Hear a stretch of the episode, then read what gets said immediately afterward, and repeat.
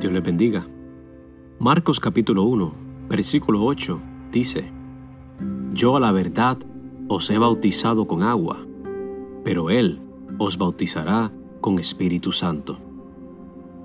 Estas palabras son dichas por Juan el Bautista a la multitud. En ellas está utilizando un ejemplo visible para señalar una realidad espiritual. Juan bautizaba con agua. Juan sumergía a las personas en agua como un testimonio de un cambio de vida. Ahora Juan hace referencia a Jesús como ese que bautizará con Espíritu Santo.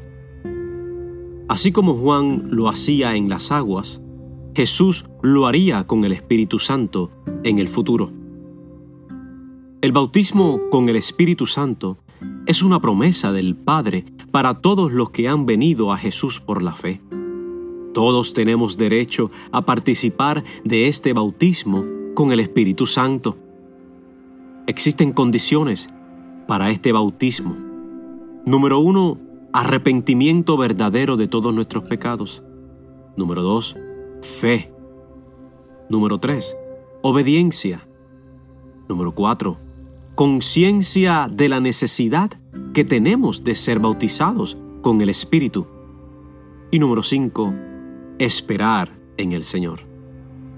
Todas estas condiciones fueron evidentes en la vida de los discípulos cuando esperaron obedientemente las instrucciones del Señor de ir a Jerusalén y de no irse de Jerusalén y esperar la promesa del Padre.